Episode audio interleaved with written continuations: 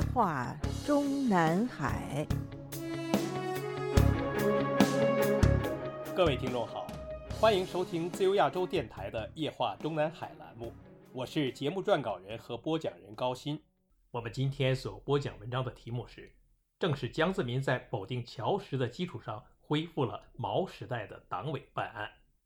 我们本专栏的上篇文章。正是江泽民重新让公安凌驾于检察院、法院之上，介绍了毛泽东时代权大无比的公安部长的政治地位，曾经在邓小平时代被弱化。从第四任公安部部长赵苍弼、第五任刘步之、第六任阮崇武、第七任王芳、第八任陶思炬到第九任贾春旺，除了其中在位公安部长只有三年时间的王芳被安排了一届国务委员，其他几位在位期间都只是正部长级待遇。而他们在位期间，无论是最高检察长，还有最高法院院长，都早已被明确为部国级待遇。所以说，直到周永康上位之前，赵苍弼之后，直到贾春旺的历任公安部长，至少从组织级别上均无凌驾高检和高法之上的资格。是从江泽民时代重用周永康开始，公安系统又重新凌驾于检察院和法院以及所有司法机关之上。更有甚者，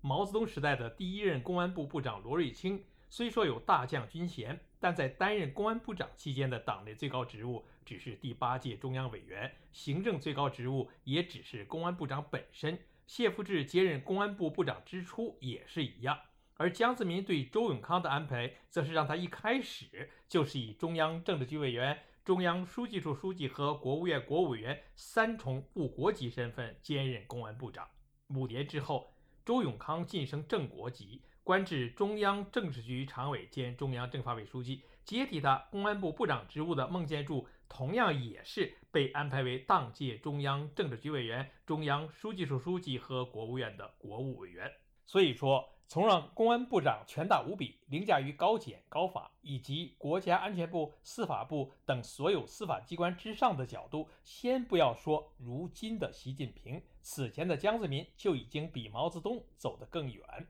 具体到重新强调党对政法工作的领导上，始作俑者更是江泽民，而且中央政法委也正是在江泽民向胡锦涛交班的过程中，被从组织架构和权限范围上恶性膨胀。二十多年前，我们就已经在《乔氏传》一书中详细介绍了，在一九八八年五月发出的中共中央关于成立中央政法领导小组的通知中，宣布撤销中央政法委员会。新成立的中央政法领导小组，其职能只是指导和协调政法方面的工作。通知中强调了一般不开政法会议、不发文件，体现了赵子阳当年一再强调的依法办事、党政分开的精神。这份通知正是在当时兼任中央政法委书记的十三届中央政治局常委乔石的主持下起草的。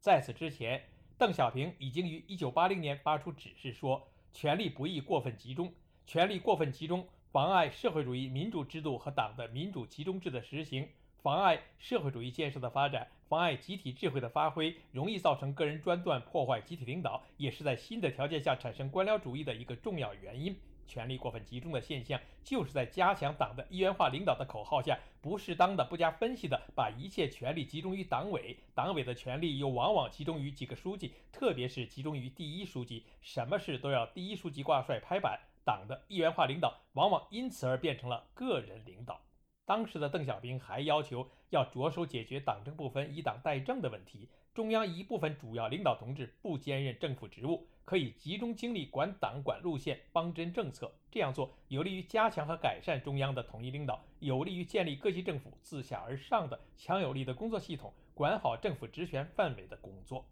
正是在落实邓小平如上指示的过程中。于一九八五年十月召开的中共党的全国代表会议和随后召开的党的十二届六中全会上，被增补为中央政治局委员、中央书记处书记，并内定接替陈丕显中央政法委员会书记职务的乔石，又于一九八六年四月被六届全国人大四次会议上任命为国务院主管刑部的副总理。对照中国过去封建皇朝的吏治，乔石的这个副总理大概相当于刑部尚书一职。不过，在政府内有了副总理的名分，他这位党内的中央政法委员会书记，通盘掌控中国大陆所有的司法部门单位，从道理上倒是说得通了。因为公安部、国安部、司法部等单位名义上都是属于国务院系统的。接着，在胡耀邦、乔石等人的支持下，由乔石主持起草了一份中共中央关于全党必须坚决维护社会主义法治的通知，于1996年7月10日正式下发。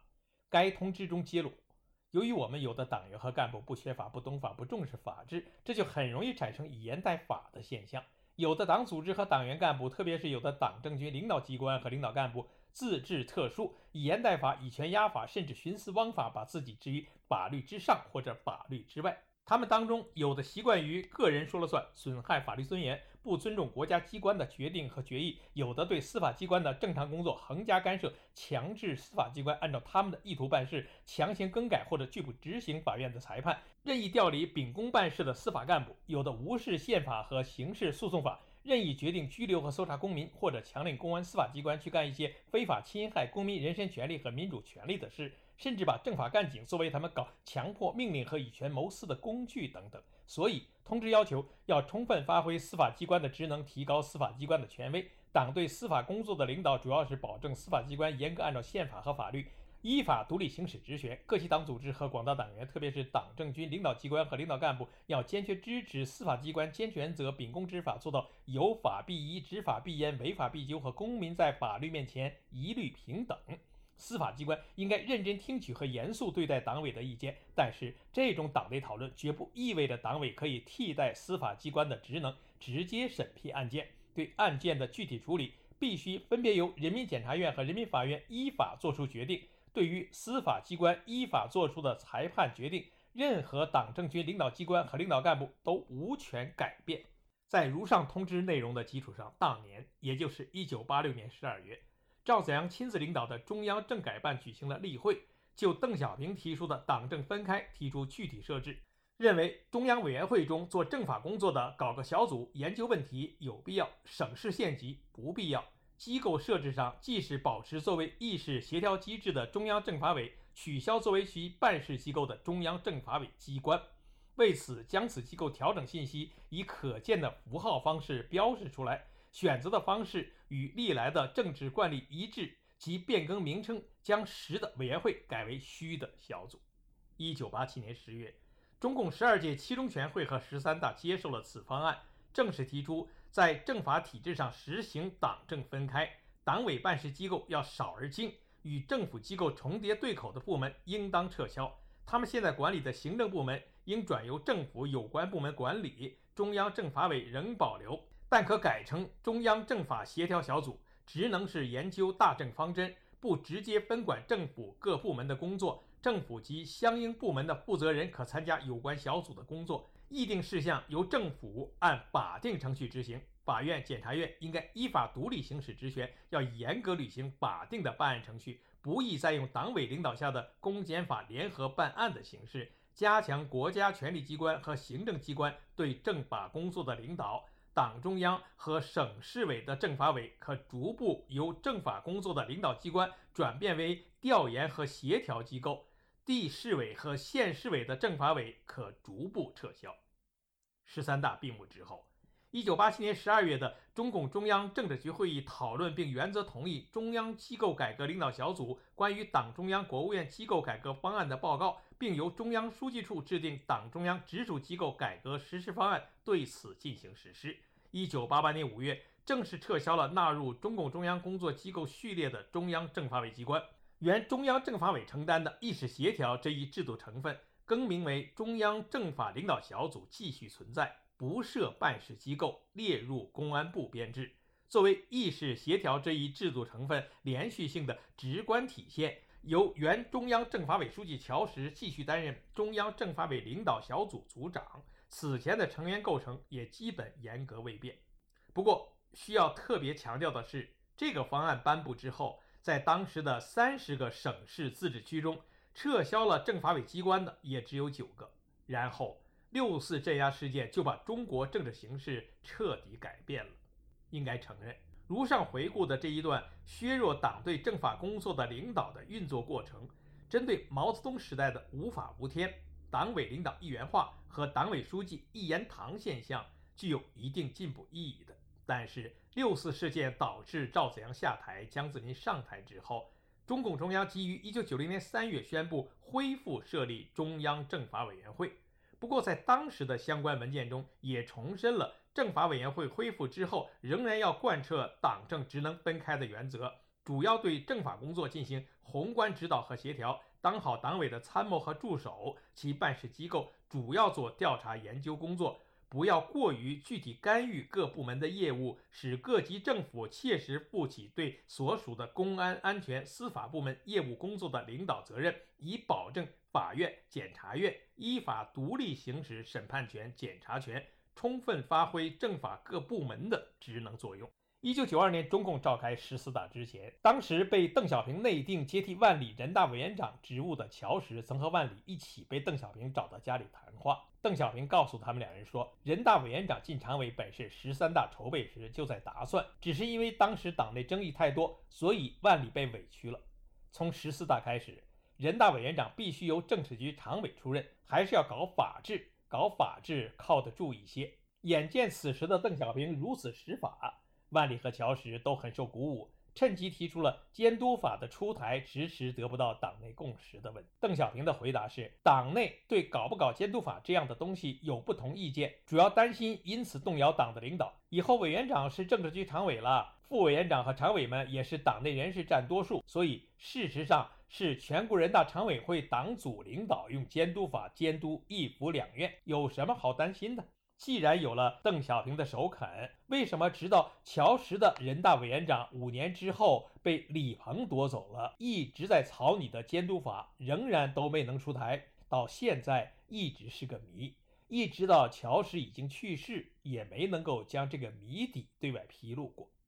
不过当时，也就是一九九二年十月的中共十四大召开之前，自乔石在政治局的常委会上向当时的江泽民和李鹏。转达了邓小平还是要搞法治，搞法治靠得住一些这一最高指示之后，江泽民倒是同意了将我们前面已经叙述过的1986年由乔石主持出台的那一份中共中央关于全党必须坚决维护社会主义法治的通知，重新向县团级以上党组织印发，要求遵照执行。但是。一九九二年十月，江泽民在十四大上巩固了自己的权力和地位之后，就又逐步加快了扩大中央和地方各级政法委权限的做法。一九八四年，江泽民主持制定的中共中央办公厅关于印发《中共中央政法委员会机关职能配置、内设机构和人员编制方案》的通知中，将中央政法委员会的职权在原来的基础上扩大到了七项。其中就包括研究和讨论有争议的重大疑难案件，等于是从此正式恢复了各级党委领导办案的毛时代的老套路。此后，这个中央政法委和下面的各级党委机关的政法委，无论从机构编制和职责权限，都一直是不断的扩张，并从江泽民向胡锦涛交班的过程中开始，形成了。政法委一把手是正国级，二把手和至少两个委员都是副国级的局面。后续的内容留待我们本专栏的下篇文章继续向听众和读者们介绍。各位听众，我们今天的夜话中南海节目就播讲到这里，我是节目的播讲人和撰稿人高鑫，谢谢各位收听，我们下次节目再会。